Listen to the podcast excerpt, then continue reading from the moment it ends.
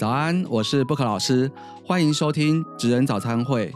用一杯咖啡，一个话题，半小时的晨光，让我们一起聊聊每个职业背后那些看不见的设计甘苦谈。今天邀请来喝咖啡的是宜群联合会计师事务所洪雅淑会计师。大家早安，我是洪雅淑会计师。今天要来跟大家分享的话题是现在很红的房地合一二点零，还有平均地权条例。为什么要谈这个话题呢？因为我们要打房啊，那大家就讲说这个房价高涨，然后希望政府打房，那政政府就一一的寄出每一个打房的策略跟它的手段。那现在呢，呃，大家会觉得说，哎，这个手段房地合一二点零跟平均地权条例到底是什么？今天会计师就会跟你说明白。而且这些事情为什么我要听？为什么跟我有关系？其实也在这集节目里面会跟大家分享，因为不管你是正准备要看房子的，还是你手上已经有房子要准备要卖、要买房子，房地合一二点零都跟你的税务非常的有关系。光是今天啊，听了我们红快的一席话，至少在费用认列上少说至少三十万起跳去省掉。那整个社会来说，就算我今天不买房。平均地权条例打的是建设公司，打的是整体的交易市场。那房价如果有受到的抑制跟变动，其实你的租屋市场也都会有变动呢。更何况，如果你是很直接的要去买房或卖房的时候，这更是跟你息息相关，因为它是一个很重的杀手锏。那今天就会请我们洪会计师来好好跟大家介绍一下。那是不是请我们会计师先跟大家介绍一下？房地二合一二点零是什么？好，各位观众早安。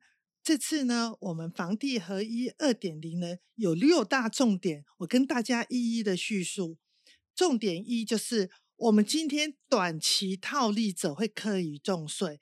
我们今天的个人如果短期在炒作不动产，会用利用高的税率来课你重税，比如说。如果你的房子出售持有期间在两年以内，课四十五趴的税率；超过两年没有超过五年以内，课三十五趴的税率；超过五年没有到达十年的部分，课二十趴；超过十年的部分，课十五趴。各位听众是不是觉得税率很重？换句话说，如果你持有超过十年，你还是有十五趴的税率哦。哎，这样子听起来，我换个角度来跟大家分享一下就有概念了。哎，会计师，请问一下，现在我们那个遗产税交易是税率是多少？我们遗产税交易的税率从十趴、十五趴到二十趴，可是大部分人都只有十趴。哇，那这样的有没有概念？如果你的房子持有的时间在两年以内，你就要卖房子，这可是比那个哇。痛痛不欲生嘛？是的，比你那个遗产税交易的税率还要加两倍，因为要四十五趴。是，所以说既然税率这么高，所以说我们各位听众，大家要了解税法的规定，才不会去缴冤枉税哦。因为缴税啊，是我们国民的应尽义务。是，其实你不太可能不缴税嘛，尤其是会计师，我们这两个在这边讲，我们当然不可能跟大家讲说不缴税，我们是一定要缴税。但是怎么样聪明的节税缴税？如何知道一些正确的方式，让你不要缴不必要的税？这才是大家想知道的嘛？是在这部分呢，我也跟大家补充一下。虽然政府呢，针对于超过十年的个人房屋交易课十五趴的税率，但是如果您是自用住宅的情况下，你有四百万的免税额，而且呢，你缴十趴的税率即可。这样举个例子来说，其实政府它虽然是要打房，而且我们现在讲的房地合一二点零是用税务手段来抑制，那但是它其实不排斥你长期持有嘛，那但是它会想办法要去抓的就是短暂时间内快速的交易，那不管是个人跟公司，其实房地合一二点零又会分成。个人这部分跟公司这部分嘛，那我们今天先从个人这部分去进一步去谈，那它的课税的范围跟它持有时间的限制，是不是可以跟大家分享一下？好，跟大家讲一下哈，就是有关于自用住宅优惠税的这个部分，是大家比较所关心的。可是大家想，我到底要符合什么条件才可以适用这个优惠税率？首先呢，跟大家提醒一下哦，你必须要涉及满六年。那什么叫涉及满六年？是你的个人或你的配偶。或你的未成年子女要办好户籍登记，而且居住在这个房子连续满六年哦。听众有没有听到个重点？要未成年子女，如果已成年子女登记的话是不能适用的，而且要连续满六年。哦，那这样子就是说，我们一定要在这个地方设入你的户籍，连续居住满六年。连续的，这样才能够算嘛？对，不能中间间断哦，一会搬进去，一会搬出来。我们是用连续的个六年来算。那第二个也请各位听众注意一下，如果你今天卖房前六年，也不可以有出租行为、供营业行为。这个营业行为跟出租行为都不行嘛，因为它就是一定要确保你是自己在使用，是才能符合这个租租税的这个优优惠。是是是，那当然还有一种情况呢，完全就是可以维持你的税率，还是用二十八的交易，就是你是属于那种。非自愿的因素，什么叫非自愿因素？就比如说啊，你个人啊，原本在蓝屿工作，就因为呢被调到金门去工作了，那你蓝屿房子当然只好卖掉啊，就是这种调职的部分。那这样子的情况下，就算你持有在一年以内，也不会克到四十五趴哦。国税局用二十帕给你课税，还有一种就是房地遭强制执行，比如说好了，你买了房子，结果呢，因为缴不起贷款，被法院拍卖了。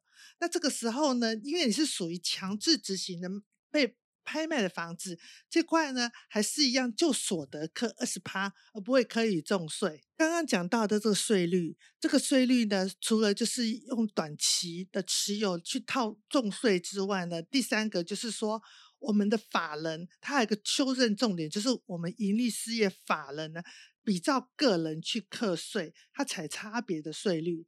那这个部分法人这个部分呢，因为章节的内容比较复杂，这次呢，我们就先不。了解这个东西，那重点三有个很可怕的地方，就是它扩大了房地产课税的范围。我们讲房地合一税，这个房地包含了交易的预售屋这块，大家注意一下哦，不是只有房子哦，预售屋跟红单都有包含进去。哎，红单是什么？可以跟大家介绍一下。很多听众朋友觉得红单跟预售屋的区别在哪边呢？我相信，如果你有去买过房子的人，可能大概会知道。我们去现场看房子，觉得很喜欢，业务人员呢就叫我们先填了一张单子，叫做买卖的一个确认单。可是这不是正式契约，我们通常讲是红单。那等到红单确实是房子有确定要卖。卖的情况下，我们在填的一个要预售屋的买卖合约，所以这两个东西的交易都是会被现在都会纳入房地二点零的课税范围。那我举个例子好了，为什么红单的这个交易事实上是被遏制的？我们有时候去呃建商那边看房子。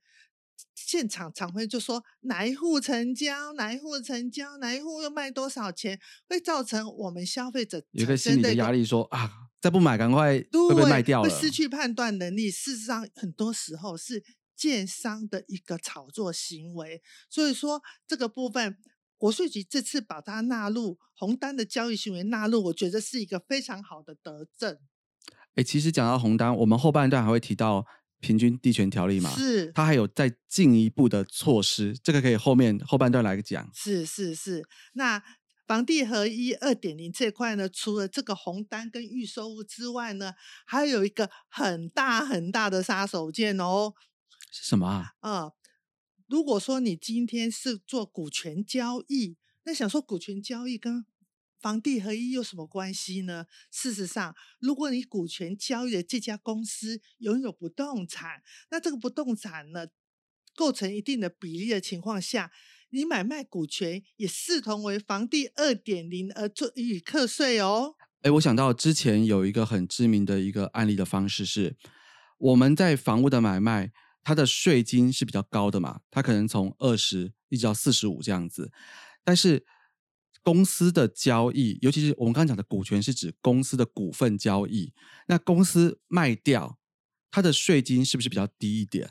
哦，这部分呢，我补充一下哈。早期我们台湾买卖股票、证券交易所得是免税，那买卖房子要缴土地增值税跟契税。所以说，有心人士透过这个法律的漏洞，他就是房子呢买卖透过股权买卖，而不做房屋买卖，然后呢来予以避税。所以这个部分就国税局就有注意到。这个其实简单讲就是说。我们有听过买地送屋嘛？那这个方式就有点像是买公司送房子嘛。是，是所以他其实先用公司先成立一家公司，去买了他的房子、店面、厂房，都挂在这个公司的资产上面。是，然后接下来再利用利用公司股权的交易，把公司的负责人跟持有人换一个老板，是，他就接受了下面的东西。可是因为公司这样的股权交易是免税的。是，那但是你底下东西就变相的实质的转移出去了。是，那这个地方就是要被抑制的一个重点。对，这个地方我觉得这个地方就是因为大家都利用股权交易来做实质的房地交易，所以这次。房地合一二点零有这个重点，就是股权交易的部分。不过大家不要担心，如果是持有上市贵公司的股票，这块呢是不是它的课税范围？但是苏黎，你知道吗？我们很多客户啊，因为这个案例。这个情况啊，有些损失，我跟大家分享一下。嗯，前几年的疫情关系，很多早餐店呐，可能经营不太下去。可是有些早餐店的老板呐，是用公司形态持有，而且他刚好又用这公司去买了一个店面，对，所以他整个打包卖给别人。他不知道说这个部分，因为房子是包在。公司底下是属于房地二点零的部分，所以它只缴证券交易所得税，而且呢，这个部分证券交易所得呢，当时呢又适用最低税负有六百七十万的免税额，后来呢就被国税局补税了。为什么？因为它就符合这个条件，所以它就被改科。房地合一二点零的税被克了四十五趴，真的是好冤枉哦！哎，这真的是哎，因为像这样子的话，就比如说我今天，我今天名下可能我今天经营是一个早餐店，好，就像我今天我自己如果有一家早餐店，那这个店面是我自己买的，好，在公司的名义下，那我想说啊，我真的是想要换一个人经营了，那我交易给。红快的时候，我就说，哎，我早餐店的呃这个品牌价值多少钱？好，品牌价值五百万来说，那我这个店呢，店面我当初好，比如说又在五百万，那我想说，那我就一千万卖给你，你就帮我接手经营这个品牌跟店面吧。可是问题是，那个五百万就忘记算，说他还有再被抽一笔房地合一税，尤其是两年内交易的话，四十五趴。是，那五那这样四十五趴算下去的话。等我交易完成，实际上我可能收到的一千万，又再被追了两百多万的税金补回去。是，那很多人都在这个地方吃了很大的亏哈。对，所以说我们说法律是保护懂的人，法律明明这样子规定，可是因为你不懂法律而造成这个损失，所以今天来听苏林的这个部分的讲解，我们是不是这次就赚到了呢？哎，不只是只有这个哎，我们后面还有好多很重要的一个观念，要请我们红快跟大家分享一下。哎，那除了这个课税范围之外，在房地合一税里面有没有什么我们特别要注意的？好，我们讲所得课税，所得课税。我们刚刚在在讲课税的税率，还有课税范围。那我们先来聊一聊我们的所得怎么计算。好啊，好。大家知道所得的计算是不是收入减成本减费用？这是我们的所得。那什么是收入呢？就是我们现在房子卖的这个售价，卖的这个价格就是我们的收入。那我们的成本呢？就是我们当初买的的这个价格。我们当初买的这个价格就成本。大家想说，我当初买的这个价格包含哪些东西呢？啊，首先大家一定要保持好凭证。为什么？现在国税局这边可以让你扣抵的成本费用，包含你当初买的这个价格，还有你当初缴的一些税捐，比如说契税、印花税、代书费、公证费、房屋中介费，还有为了能够增加房屋的价值。且效应且两年内不能够耗损的一些修缮改良，大家注意一下哦。尤其是修缮改良的这个部分，也是可以做成本的哦。哎，这个就跟我们很有关系喽。嗯，就像说我今天买了一个新的房子，那这房子呢，在要改装嘛，要做装潢装修，那我里面能够去认列的就是所谓。持有时间两年以上的固定装潢，那我讲比较容易理解的就是活动的跟不可拆卸的部分嘛。也就是说，不可拆卸的部分，例如水管、电管，哎，我不能房子交易卖出去就把水管拔掉嘛，但是我可以把电灯或者一些电器用品给拆掉。那这些不可移动而且是固定的改良物，它其实是有机会去做一部分的。费用扣抵嘛？是没错。第二个件事情，大家也注意一下。刚刚有讲到，我们讲的收入减成本减费用，所以有一些费用的部分呢，比如说你平常的一些呃修缮的这些费用，你也可以来抵。可是呢，如果假设你今天有些东西，比如说管理费呀、清洁费呀，这些就是应该就不行哈，这不行抵。所以说，大家平常在保存凭证的时候，真的是很重要。有的人呢，若凭证保存的很好，事实上他都可以来认列我们的费用，然后减少我们的所得额。但是国税局也知道，个人呢是没有保存凭证的习惯，所以国税局有一个德政。就是，如果假设你都没有任何费用可以主张的情况下，国税局让你的售价乘以百分之三，当做你的固定费用，那金额最高不能超过三十万。换句话说，假设你什么事情都收集不出来情况下，你还有这个百分之三及三十万的费用可以抵哦。哎，今天这集节目，光是听到红坏这句话。就完全值回票价了。如果你之后有这个房屋交易的话，你所有的凭证、发票什么的都找不到，你也可以来主张说你有这个百分之三的一个额度扣抵嘛，而且最多是三十万的这个支出费用凭证。所以就是说，我们其实要养成整理好凭证的好习惯，因为这个有一天您可以可能用到。但是在我们装潢装修的部分，就是。固定装潢改良物的部分才能够抵哦，那其他一些买什么冰箱、电视这种活动物的，好家具其实都是没有办法在事后去抵税的。是的，那这个部分呢，我再跟大家那个补充一下，有些费用还是可以抵哦，比如说我们卖掉的时候的代书费、中介费、广告费、搬运费、清洁费，这个清洁费是因为出售那个时候，因为我们做一些啊。场地的清洁，还有就是一些违约金，都可以做我们的费用的抵减项目。所以说，既然有时候我们没没有办法去降低税率，我们也没有办法去减少我们的持有期间，这个时候呢，我们就来减少我们的所得。哦，那这样子我理解了。哎，那这样子的话，我们什么时候要开始缴税？哦。房地合一二点零这一块呢，大家比较注意一下。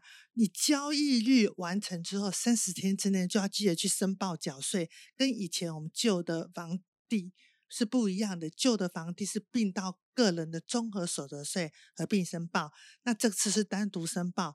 大家如果忘了去申报缴税，是会被罚的哦。哦，哎，其实三十天这个时间很短哦，都要务必要注意到。是的，所以说呢，我在这边呢也跟大家呢做一个简单的总结一下，我们这次房地合一二点零的课税范围，那个房屋不只是我们讲的房屋，它还包含着我们讲的预售屋以及红单，也包含着我们的已经拿到。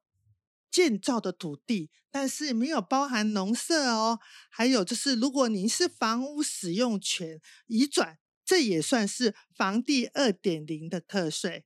那第二件事情就是我刚刚有跟大家提到的那个股权交易跟出资的交易，那个部分也是要符合一定条件的情况下才是适用二点零。那这个部分不是不限于一百零五年一月一号以后取得的股权，你只要在一百零九年七月一号以后交易的股权，就全部纳入二点零的这部分的课税。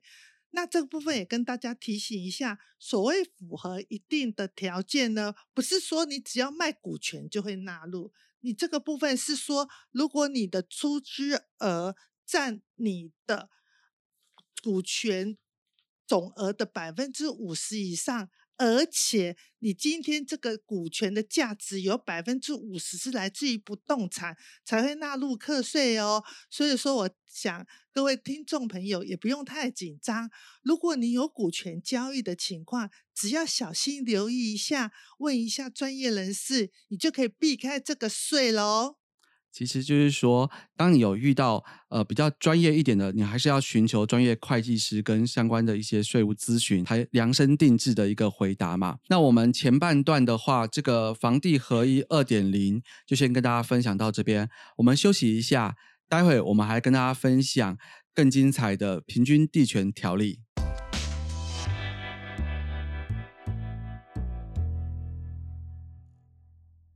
哎，那我们回到节目。很快，我刚刚听到现在哈，房地合一二点零听起来就是加税、加税再加税嘛。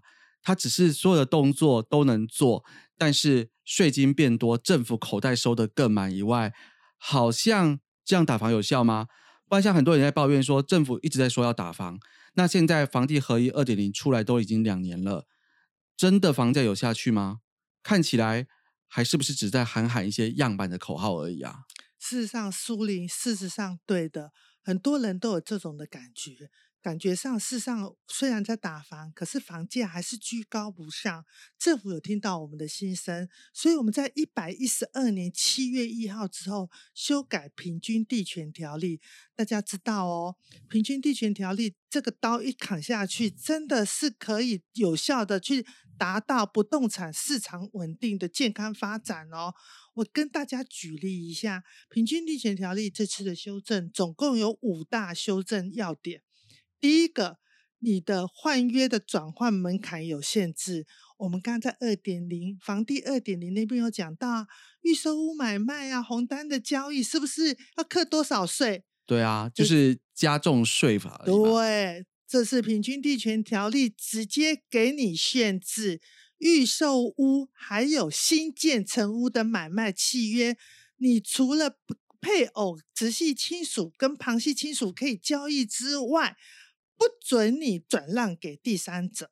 如果建商来转让协助这个转让契约违规，可以按动数哦，处新台币五十万到三百万的罚款。也就是说，这个法令其实之前是。交易各种东西都让你做，只是罚你税金抽很重而已。是，但是现在这一刀下去是告诉你说，你就不准做了。是，除非就是我们刚刚讲的，有一些特殊的情况下呢，你可以去跟内政部报备，否则情况下是不准的哦。那这样子看起来就应该建商就有痛到一点了，非常的痛。而且大家注意一下，我刚刚讲的新建成屋，新建成屋不是指我们的现在的房屋，而是指说我们很多时候房子新建完成了，已经领有使用执照，可是我还没有办妥所有权登记，我就是给他移转，这块也是不行的。那第二件事情，我也觉得一个很棒的打防，就是它有一个重罚炒作的行为。大家知道，现在就是实价登录，可是呢，世上有些不实的建商呢，他用不当的资讯来影响市场的交易价格，创造一个热销的假象，然后违反了一个市场的秩序。这个部分呢？也可以按照这个操纵行为处新台币一百万到五千万的罚款哦，而且政府呢是没有限期的哦，它是可以连续罚，罚到你改善为止。那为什么要做这件事情？因为我们刚刚讲到红单的交易是会影响到房市的市场，这种目的就是可以抑制不实的房市交易资讯。有没有比较明确一点的例子啊？啊，比如说好了，呃，如果假设哈，我们有时候去看房子嘛，那建商呢，他的红单子呢，明明呢就是说市场价格明明是只有一平五十万，可是他就会。创造一个假象，说我现在这一平已经卖到五十五万、六十万、七十万，他创造一大堆新的红单。那这个红单，事实上我们刚刚讲在房地二点零有讲到，红单交易不是禁止，而是可以重税。建商呢，他从中间获利，他不怕这个重税，所以这个部分内政部这边直接跟你禁止。重罚炒作行为，而且他是按照交易的户数来罚你哦，一百万到五千万，真的是非常有贺主的效果。嗯，这听起来有效，因为不然的话，如果像前面这样听起来，建商可以说我给你罚，反正税金多缴五十万，我那边可以多赚五百万回来，我就让你罚嘛。但现在就是根本就不是不让你做这个动作了。对，可是有些朋友就会讲啊，说会计师，那这样子人家怎么知道建商有在炒作呢？政府还有个第三大的手段哦，就是建立检举奖金制度。所以说，如果假设你去看房子，发现建商呢又在做这种炒作的行为，你可以举证向当地的县市政府检举。如果检举属实，你可以从券商被收的罚款里面提充一定的比例给你做奖金哦。虽然说我觉得廖北亚不是一件鼓励的事情，但是这听起来很有用。对，我也觉得。因为如果我发现隔壁买的比我便宜十万，我就可以去检举他了嘛。呃，是这样吗？呃，还是你不方便讲？不是我的呃呃这个。来下一题。好，我们还有个。一个很大修正重点就是司法人的部分购买住宅用的房屋许可，这个部分是有被限制的哦。大家刚刚有听到，如果假设你今天公司去买。房子二点零的快速转换，我们是也是可以重税，但是在这个平均地权条例，事实上它有点禁止法人去购买住宅用的房子，而且呢，如果假设你经有被许可可以买，它符合一定的条件之下呢，它也限制你取得之后五年内不得移转。转让或预告登记，以我会计师的角度来看呢，我觉得这一条真正能够抑制我们的讲的房屋的短期交易，而且真正有达到我们不当的去做炒作的行为。因为像这样子，有点像是直接连根拔起一样嘛，你没办法去开很多很多家公司去炒作住宅市场的买卖嘛。是的，是的。嗯，因为他就不根本不让你买住宅，对，那你就你住宅都不能炒了，那就只能去买别的东西。可是其实其他地方它的交易的流通度跟各方面，不见得像住宅一样这么大的量，跟这么方便去炒作。对，事实上，当然这个条文呢，事实上还有一些反面的。声音呐，就觉得说啊，你限制我们司法人购物，就会影响到我们法人来投资房地产呐，也可以影响到我们的都更案呐，围绕的重重整的进度。可是我觉得，在租税的争议上面，最重要是要打击投资客的不当炒作，而且在一个正常的运作下，才有办法在引导房市回归到一个刚需的市场。我觉得对于我们广大这种购物族来讲，是一个很好的一个条文。嗯，这样其实听起来，因为很多事情它是一体两面嘛。是，如果你不让公司法人去做住宅市场的大量频繁的投资跟转换，你就不容易炒房炒起来。那但是因为居住是一个刚需的必需品，是对大部分来说，你要有个家嘛，是，那你要有地方住，是。那我们就是变成说，虽然你让其他地方的这个房价要去推坡不容易推，是，但是也让大家不会被炒得太夸张。那变成说，你如果以公司你想要去做交易，你只能转换到其他，比如说商办不动产或是。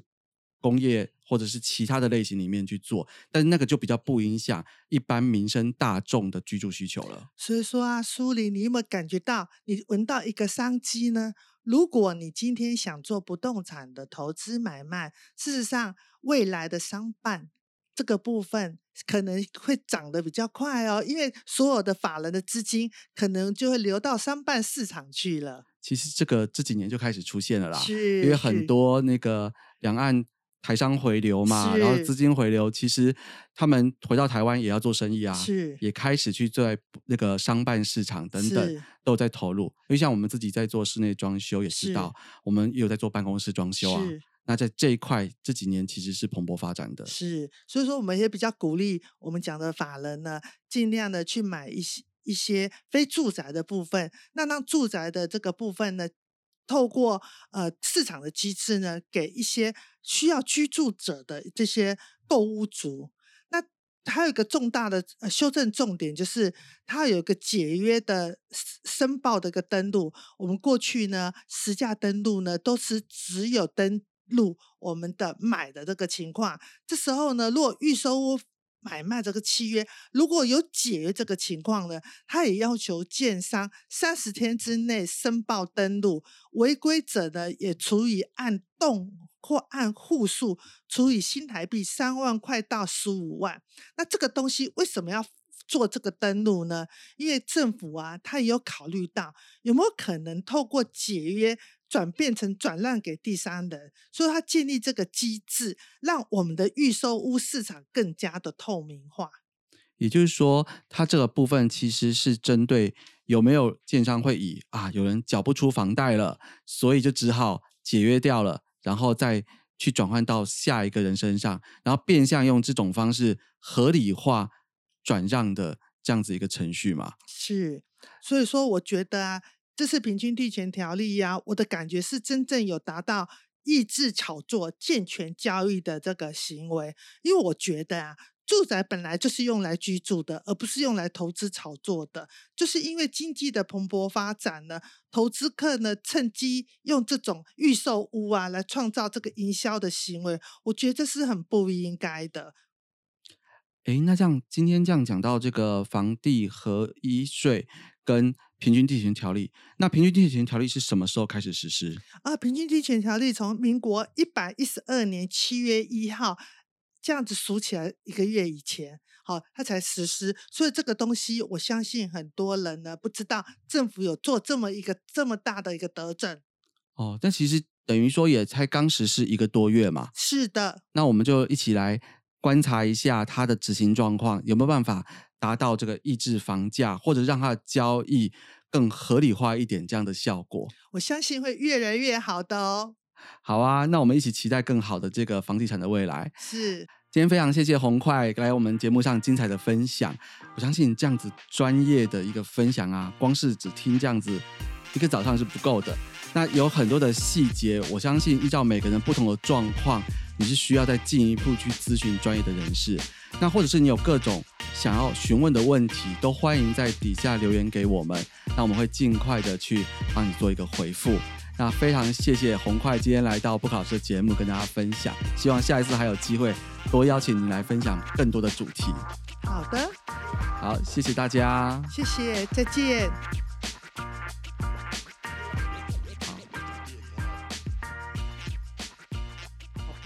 其实剪起来差不多哎。